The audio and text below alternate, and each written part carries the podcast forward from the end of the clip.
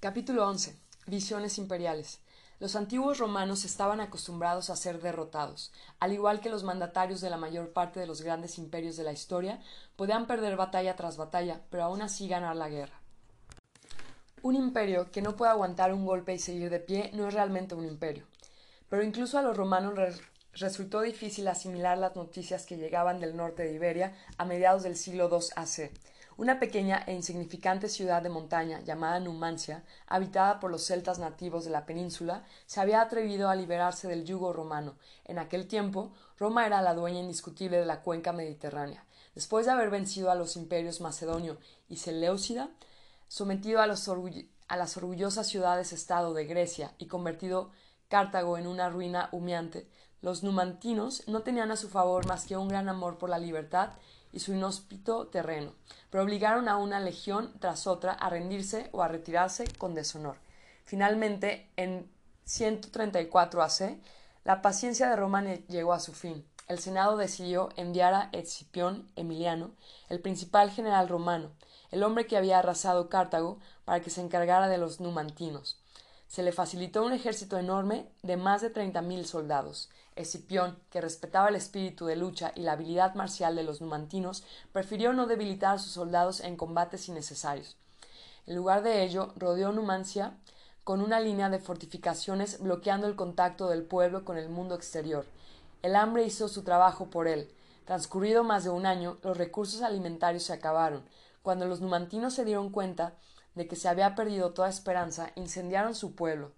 Según los relatos romanos. La mayoría se suicidaron para no convertirse en esclavos de Roma.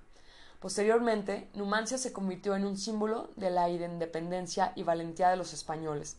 Miguel de Cervantes, el autor de Don Quijote, escribió una tragedia titulada El cerco de Numancia, que termina con la destrucción de la ciudad, pero también con una visión de la futura grandeza de España.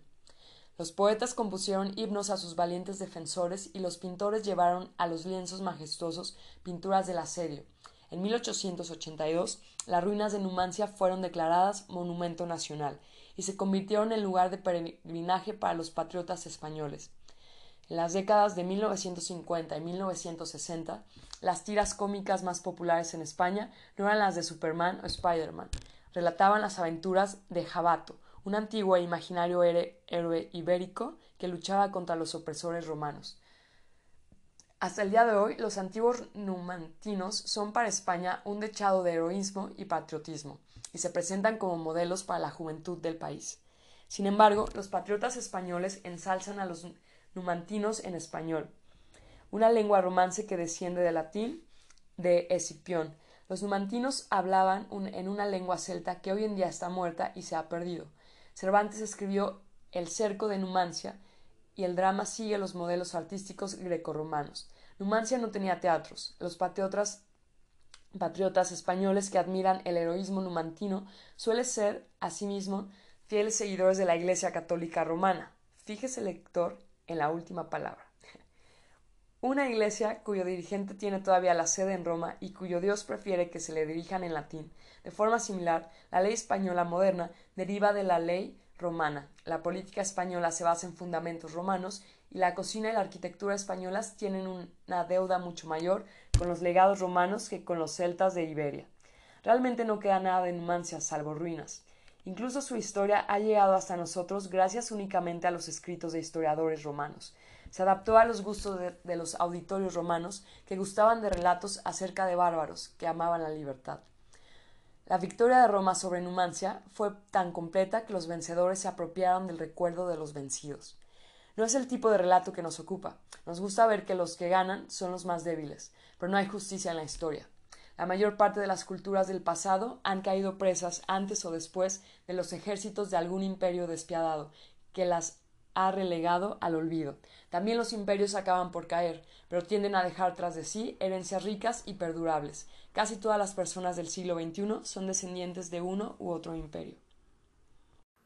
¿Qué es un imperio?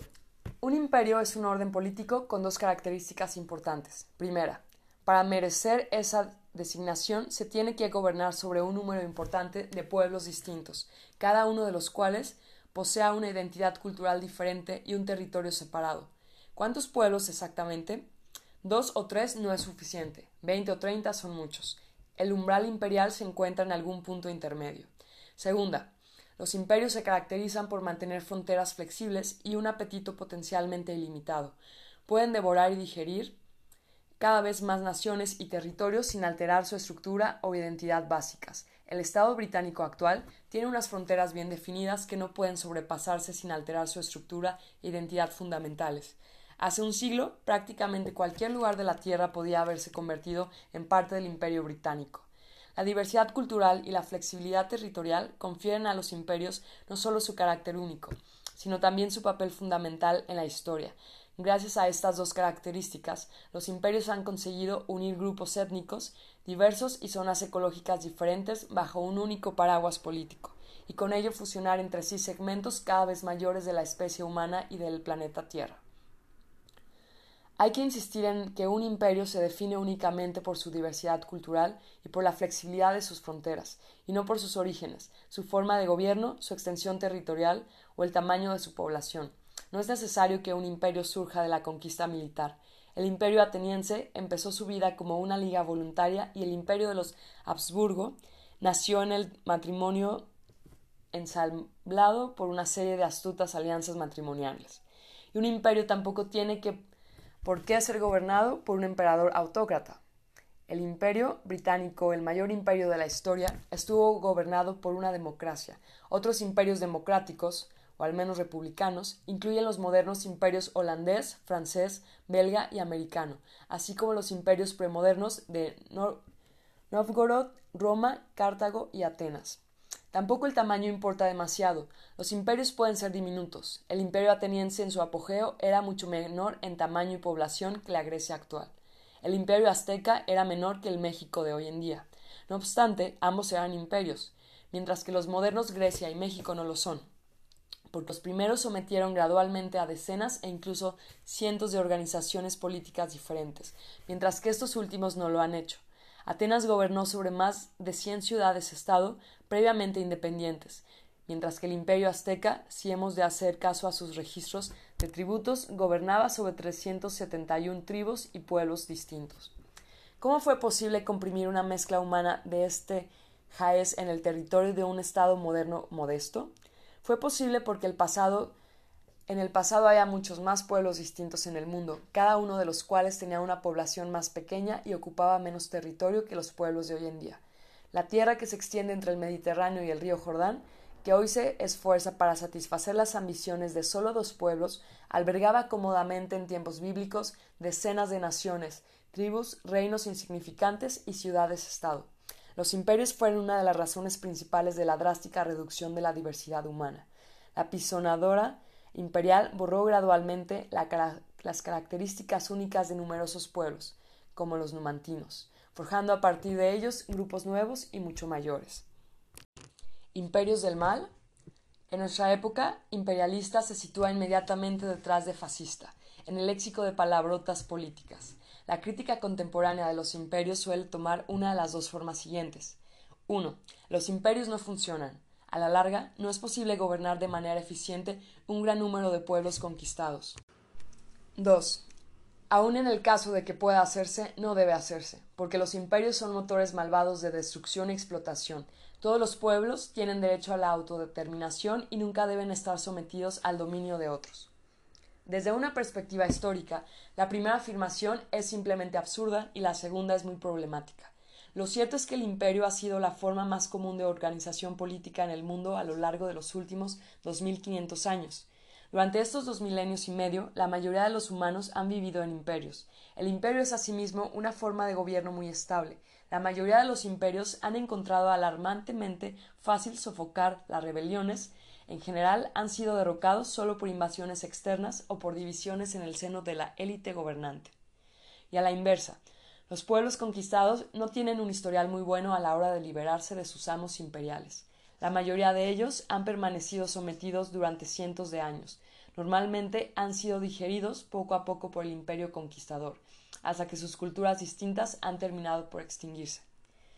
Por ejemplo, cuando el Imperio romano de Occidente cayó finalmente ante las tribus germánicas invasoras en 476 DC, los numantinos, arvernos, helvecios, samnitas, lusitanos, umbros, etruscos y cientos de otros pueblos olvidados que los romanos habían conquistado siglos antes no se levantaron del cadáver eviscerado del imperio como Jonás del vientre del gran pez.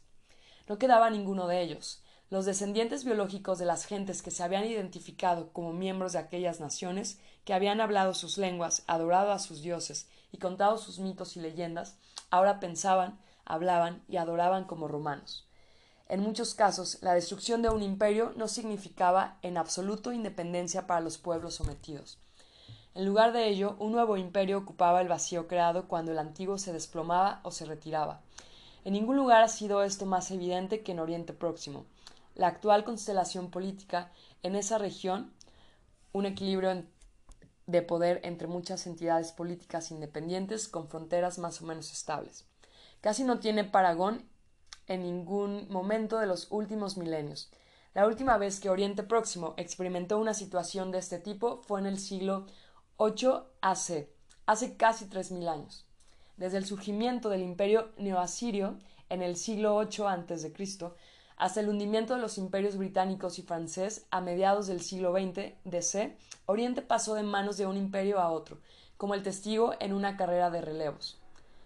Y cuando los ingleses y los franceses dejaron caer el testigo, los arameos, amonitas, fenicios, filisteos, moabitas, edomitas y los demás pueblos conquistados por los asirios ya hacía mucho tiempo que habían desaparecido.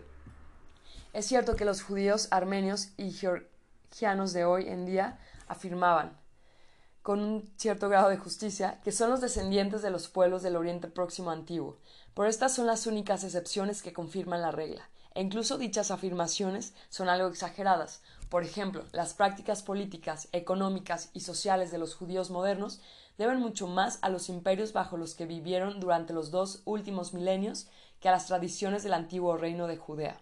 Si el rey David apareciera en una sinagoga ultraortodoxa de Jerusalén actual, se quedaría perplejo al ver que la gente lleva vestidos de Europa Oriental, que habla en un dialecto alemán, Yiddish, y que se ensarza en discusiones inacabables sobre el significado de un texto babilonio, el Talmud. En la antigua Judea no había sinagogas, ni volúmenes de Talmud, ni siquiera rollos de pergamino de la, de la Torah. Construir y mantener un imperio solía implicar la matanza depravada de grandes poblaciones y la opresión brutal de los que quedaban. Los métodos imperiales habituales incluían guerras, esclavitud, deportación y genocidio. Cuando los romanos invadieron Escocia en el año 83 DC, encontraron una feroz resistencia por parte de las tribus caledonias locales, y estos reaccionaron arrasando el país. En respuesta a las ofertas de paz de los romanos, el caudillo Cálgaco llamó a los romanos los rufianes del mundo, y dijo que al pillaje, la matanza y el robo les dan el falso nombre de imperio, producen un desierto y lo llaman paz. Sin embargo, eso no significa que los imperios no dejen nada de valor a su paso. Pintar de negro todos los imperios y repudiar todas las herencias imperiales es rechazar la mayor parte de la cultura humana. Las élites imperiales utilizaron los beneficios de la conquista para financiar no solo ejércitos y fortificaciones, sino también filosofía, arte, justicia y caridad. Una fracción importante de los logros culturales de la humanidad deben su existencia a la explotación de las poblaciones conquistadas, los beneficios y la prosperidad que produjo el imperialismo de Roma proporcionó a Cicerón, Séneca y San Agustín el tiempo libre y los medios para pensar y escribir. El Taj Mahal no se podría haber construido sin las riquezas acumuladas por la explotación que los mongoles hicieron de sus súbditos indios. Los beneficios que el imperio de los Habsburgo obtuvo de gobernar sobre sus provincias de lengua eslava, húngara y rumana pagaron los salarios de Haydn y las comisiones de Mozart. Ningún escritor caledonio conservó el discurso de Cálgaco para la posteridad. Tenemos noticias suyas gracias al historiador romano Tácito. En realidad, es probable que Tácito se lo inventara. La mayoría de los estudiosos actuales están de acuerdo en que Tácito no solo falsificó el discurso, sino que inventó el personaje de Cálgaco, el cabecilla caledonio, para que sirviera de altavoz de lo que tanto él como los romanos de clase alta pensaban de su propio país. Incluso si miramos más allá de la cultura y el arte de las élites y nos centramos en el mundo del pueblo llano, encontramos legados imperiales en la mayoría de las culturas modernas. Hoy en día, la mayoría de nosotros hablamos, pensamos y soñamos en lenguajes imperiales que nuestros antepasados se vieron obligados a aceptar por la fuerza de la espada. La mayoría de los asiáticos orientales hablan y sueñan en el idioma del imperio Han. Con independencia de sus orígenes, casi todos los habitantes de los continentes americanos, desde la península de Barrow en Alaska hasta el estrecho de Magallanes, se comunican en uno de los cuatro idiomas imperiales español, portugués, francés o inglés. Los egipcios actuales hablan árabe, se consideran árabes y se identifican de todo corazón con el imperio árabe que conquistó Egipto en el siglo VII y que aplastó con un puño de hierro las repetidas revueltas que se organizaron originaron contra su autoridad.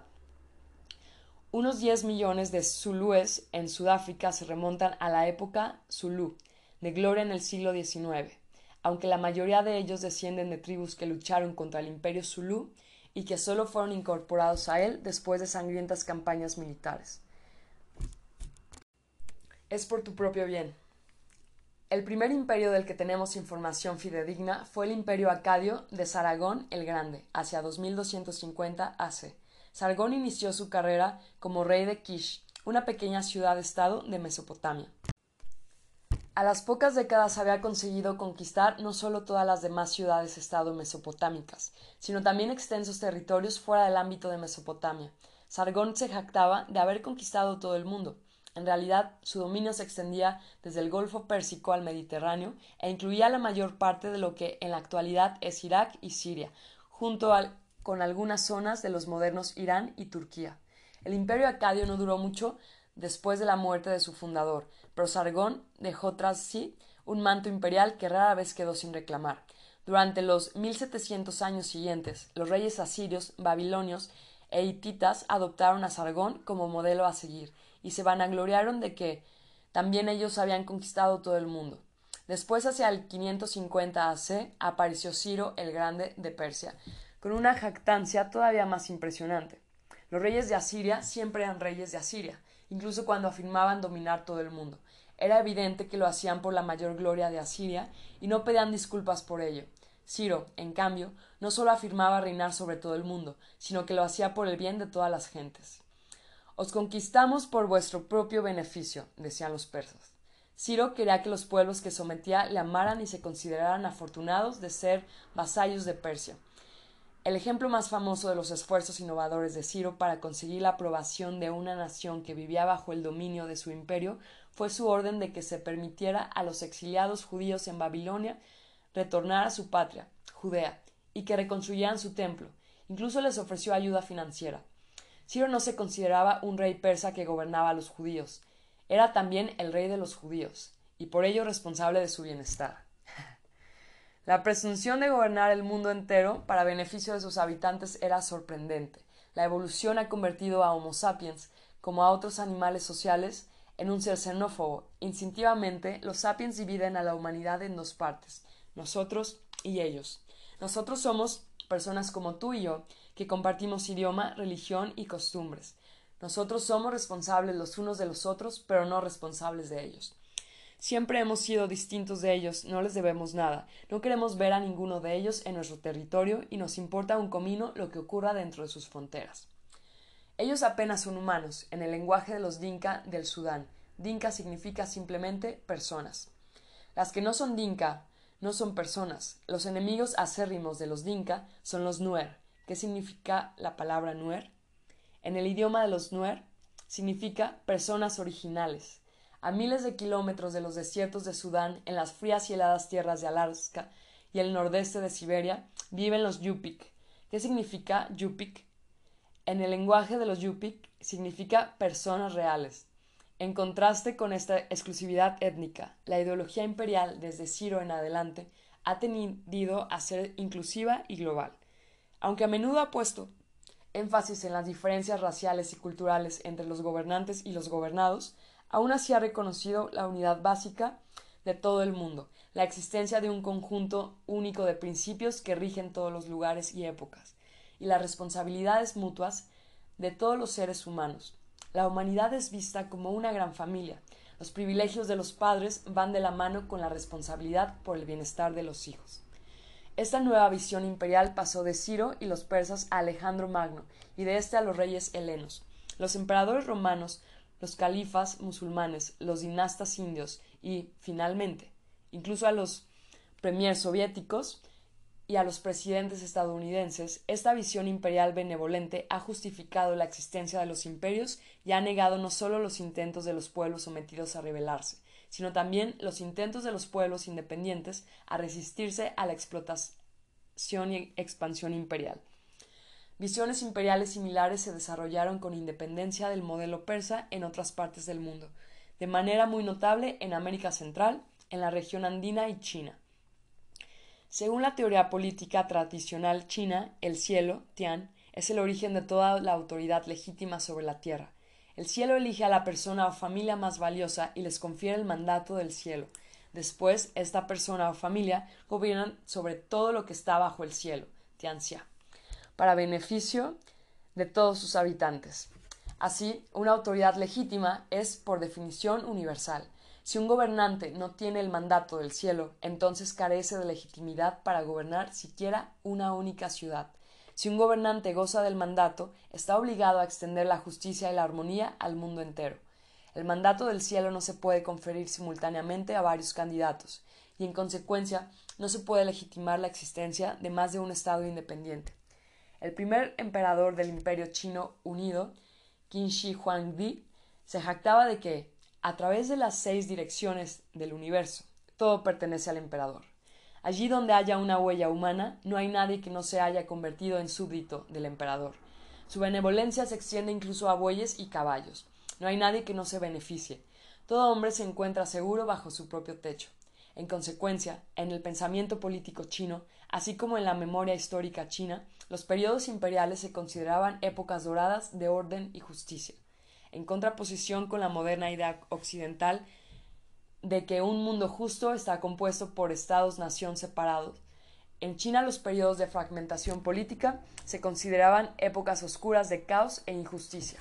Esta percepción ha tenido implicaciones de gran alcance para la historia china cada vez que un imperio se desplomaba, la teoría política dominante estimulaba a los poderes correspondientes a no conformarse con mezquinos principados independientes, sino a intentar la reunificación.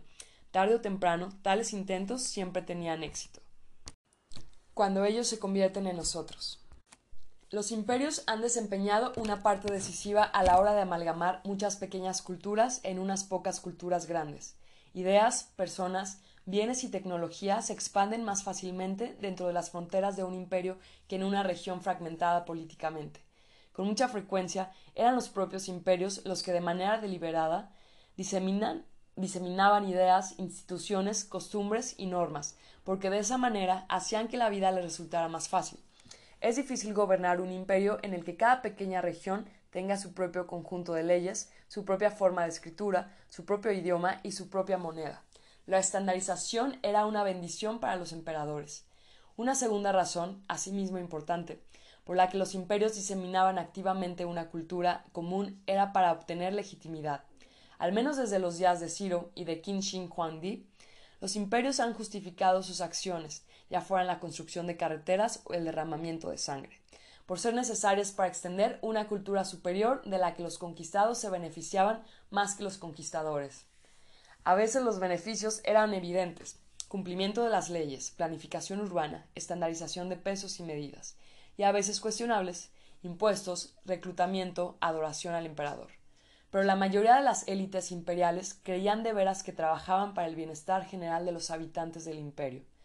La clase dirigente china trataba a los vecinos del país y a sus súbditos extranjeros como bárbaros miserables a los que el imperio debía aportar los beneficios de la cultura.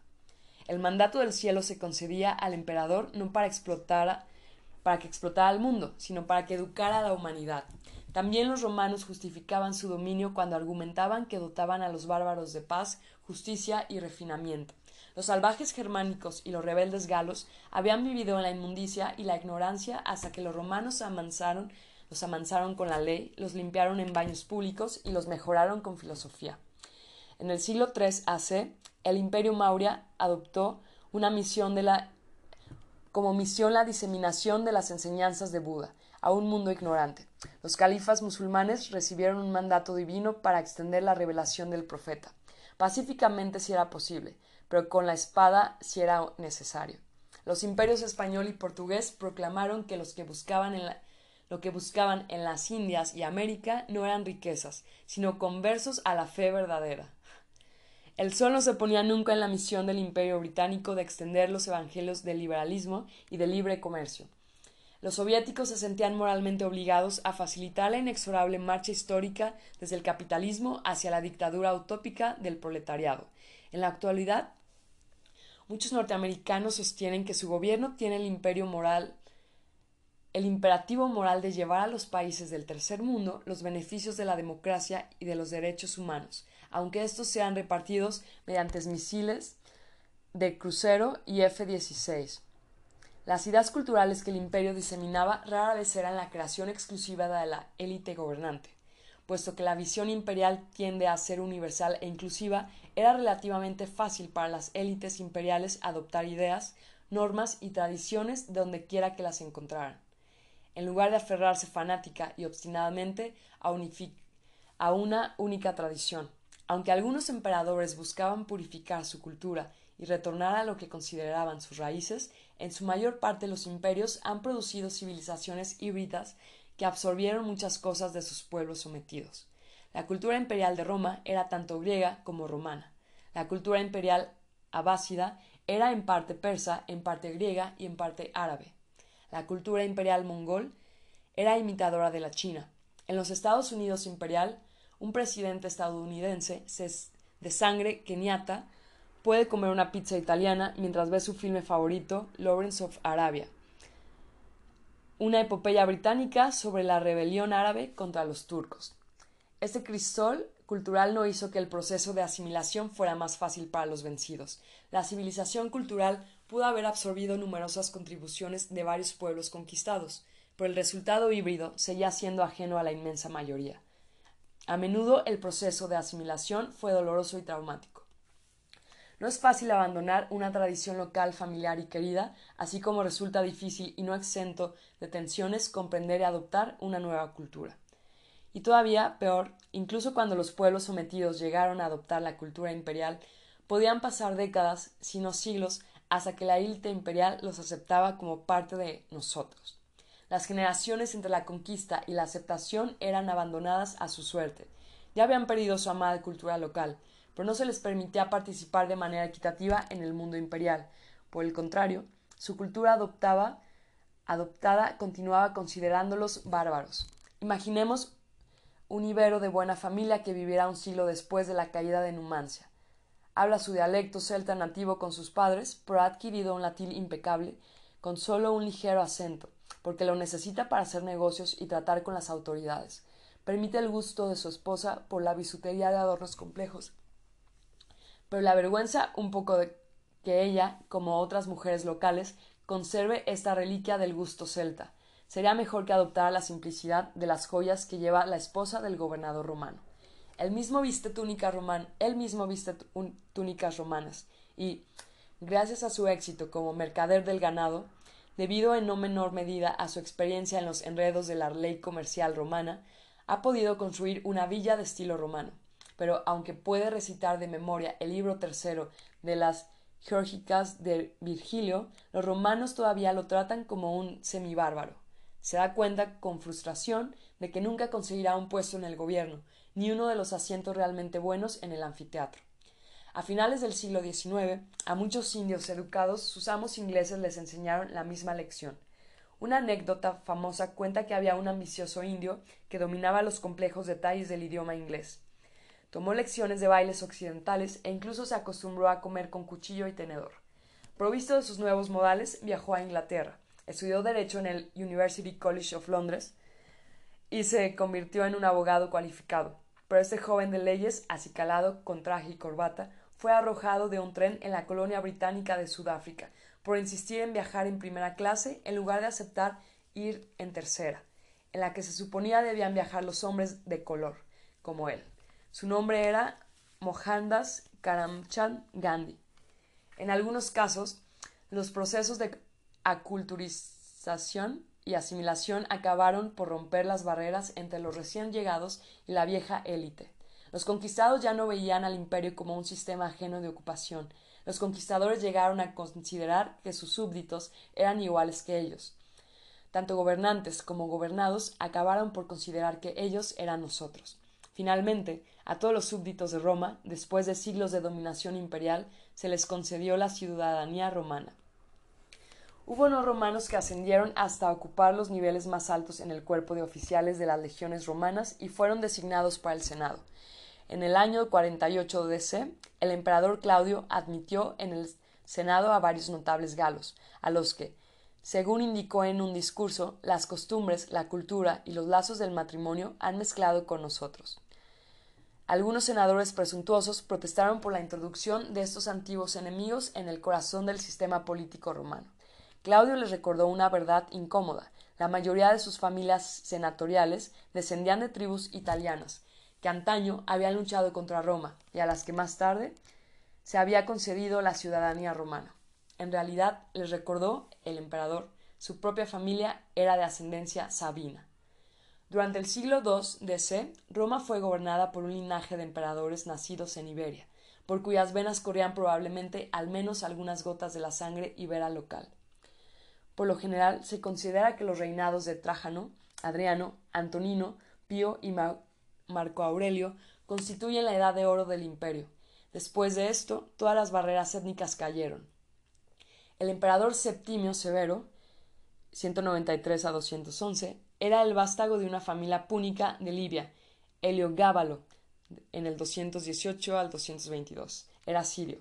El emperador Filipo, 244-249, era conocido coloquialmente como Filipo el Árabe. Los nuevos ciudadanos del imperio adoptaron la cultura imperial romana con una alegría tal que durante siglos e incluso milenios después de que el imperio se desplomara, continuaron hablando el lenguaje del imperio, creyendo en el dios cristiano que el imperio había adoptado, de una de sus provincias levantinas y viviendo según sus leyes. Un proceso similar tuvo lugar en el imperio árabe cuando se estableció a mediados del siglo VII DC, se basaba en una clara división entre la élite gobernante árabe musulmana y los subyugados egipcios, sirios, iraníes y bereberes, que no eran ni árabes ni musulmanes. Muchos de estos súbditos adoptaron gradualmente la fe musulmana, el idioma árabe y una cultura imperial híbrida. La vieja élite árabe sentía una gran hostilidad hacia estos advenedizos, pues temía perder, su categoría e identidad únicas. Los frustrados conversos reclamaban una participación igual en el imperio y en el mundo del Islam. Al final consiguieron lo que querían. Egipcios, sirios y mesopotamios fueron considerados cada vez más como árabes. A su vez, los árabes, ya fueran árabes auténticos de Arabia o árabes recién acuñados de Egipto y Siria, fueron dominados cada vez más por musulmanes no árabes, en particular por iraníes, turcos y bereberes. El gran éxito del proyecto imperial árabe fue que la cultura que creó fue adoptada de manera entusiasta por numerosos pueblos no árabes, que continuaron manteniéndola, desarrollándola y extendiéndola, incluso después de que el imperio original se hundiera y los árabes, en tanto que el grupo étnico perdiera su dominancia. En China, el éxito del proyecto imperial fue aún más completo, durante más de dos mil años, una mezcla de grupos culturales y étnicos a los que primero se denominó bárbaros se integraron con éxito en la cultura imperial china y se convirtieron en los chinos Han, así llamados por el imperio Han, que gobernó China desde el año 206 AC hasta el 220 DC. El logro final del imperio chino es que todavía colea, aunque es difícil verlo como un imperio excepto en regiones periféricas como el Tíbet y Xinjiang. Más del 90% de la población de China se considera y es considerada por otros como Han. Podemos considerar de la misma manera el proceso de descolonización de las últimas décadas. Durante la era moderna, los europeos conquistaron gran parte del planeta con el pretexto de extender una cultura occidental superior. Tuvieron tanto éxito que miles de millones de personas adoptaron gradualmente partes importantes de dicha cultura. Indios, africanos, árabes, chinos y maoríes aprendieron francés, inglés y español, empezaron a creer en los derechos humanos y en el principio de autodeterminación, y adoptaron ideologías occidentales como el liberalismo, el capitalismo, el comunismo, el feminismo y el nacionalismo. Durante el siglo XX, los grupos locales que habían adoptado los valores occidentales reclamaron la igualdad a sus conquistadores europeos en nombre de esos mismos valores. Muchas contiendas anticoloniales se libraron bajo los estandartes de la autodeterminación, el socialismo y los derechos humanos, todos ellos herencias occidentales. De la misma manera que los egipcios, iraníes y turcos adoptaron y adaptaron la cultura imperial que habían heredado de los conquistadores árabes originales, los indios, africanos y chinos de hoy en día han aceptado gran parte de la cultura imperial de sus antiguos amos occidentales, al tiempo que buscan modelarla según sus necesidades y tradiciones. Los buenos y los malos de la historia. Resulta tentador dividir de manera clara la historia en buenos y malos, y situar a todos los imperios entre los malos. Al fin y al cabo, casi todos estos imperios se fundaron sobre la sangre, y mantuvieron su poder mediante la opresión y la guerra, pero la mayor parte de las culturas actuales se basan en herencias imperiales. Si los imperios son, por definición, malos, ¿qué dice eso de nosotros? Hay escuelas de pensamiento y movimientos políticos que buscan purgar la cultura humana del imperialismo, dejando atrás lo que afirman que es una civilización pura y auténtica, no mancillada por el pecado. Tales ideologías son, en el mejor de los casos, ingenuas, y en el peor, sirven de solapado escaparate del nacionalismo y la intolerancia. Quizá pudiera aducirse que algunas de las numerosas culturas que surgieron en los albores de la historia registrada eran puras, no estaban tocadas por el pecado ni adulteradas por otras sociedades. Pero no existe ninguna cultura parecida después de aquellos inicios que pueda hacer dicha afirmación de forma razonable, y menos aún ninguna de las culturas que existen en la actualidad sobre la Tierra. Todas las culturas humanas son, al menos en parte, la herencia de imperios y de civilizaciones imperiales, y no hay cirugía académica o política que pueda sajar las herencias imperiales sin matar al paciente. Pensemos, por ejemplo, en la relación de amor-odio entre la República de la India de hoy en día y el Raj británico. La conquista y la ocupación de la India por parte de los ingleses se cobraron la vida de millones de indios y fueron responsables de la humillación y explotación continuas de cientos de millones más.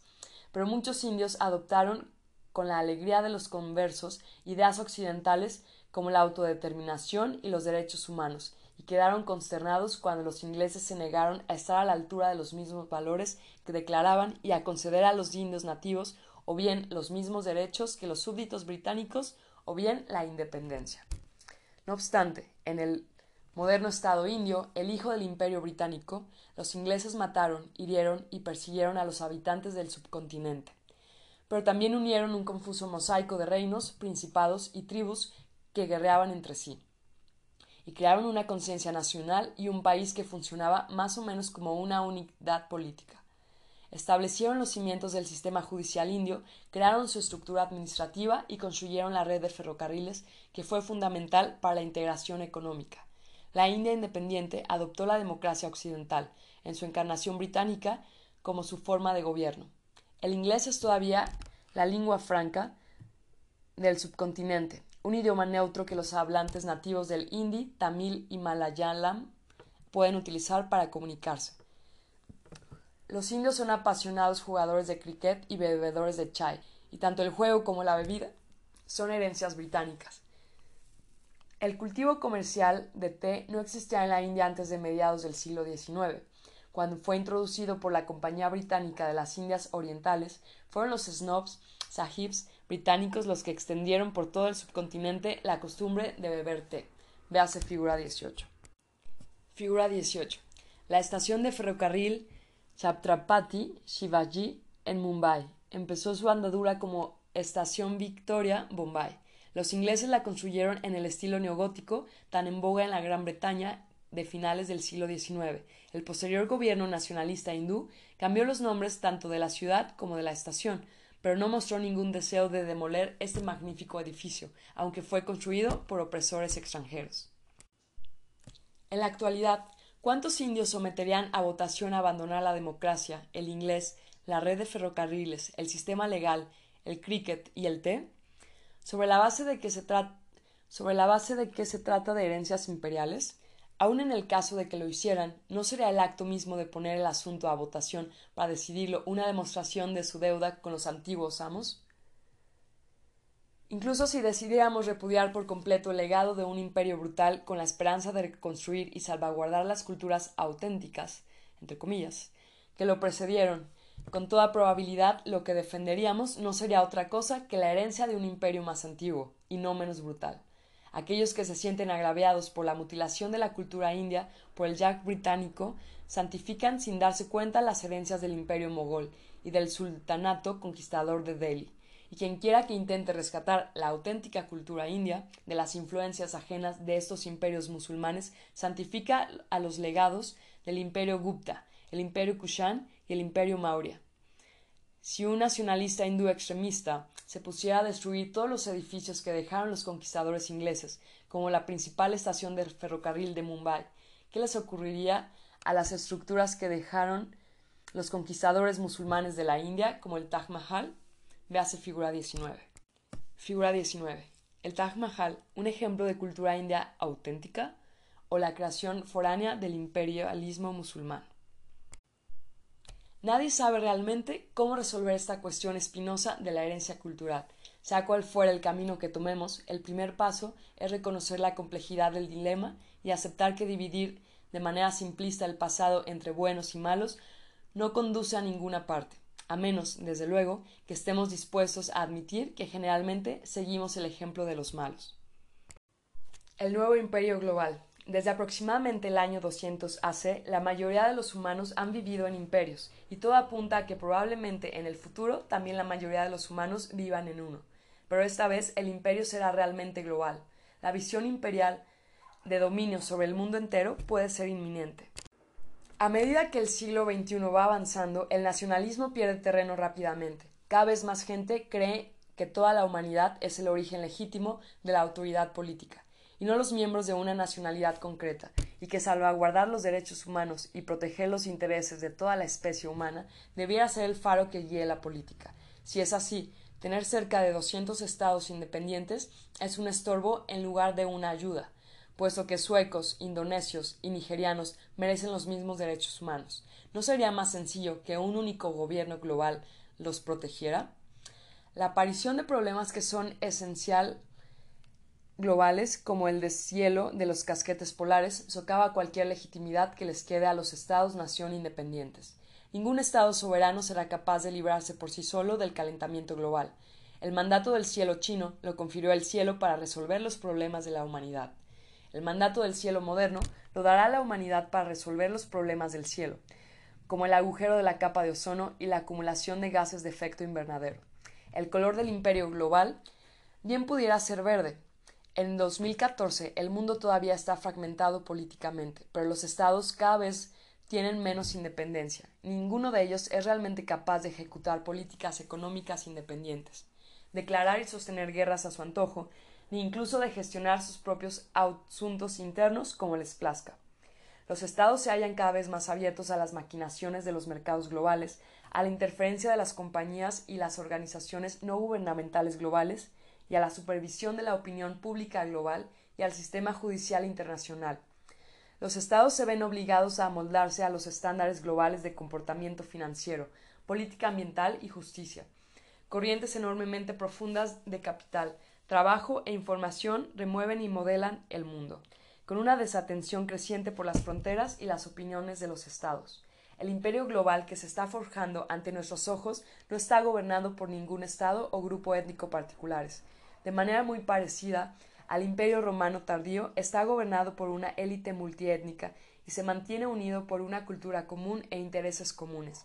En todo el mundo, cada vez hay más emprendedores ingenieros, expertos, eruditos, abogados y gestores que son llamados a unirse al imperio. Tienen que sopesar si responder a la llamada imperial o permanecer leales a su Estado y su gente, y cada vez son más los que eligen el imperio.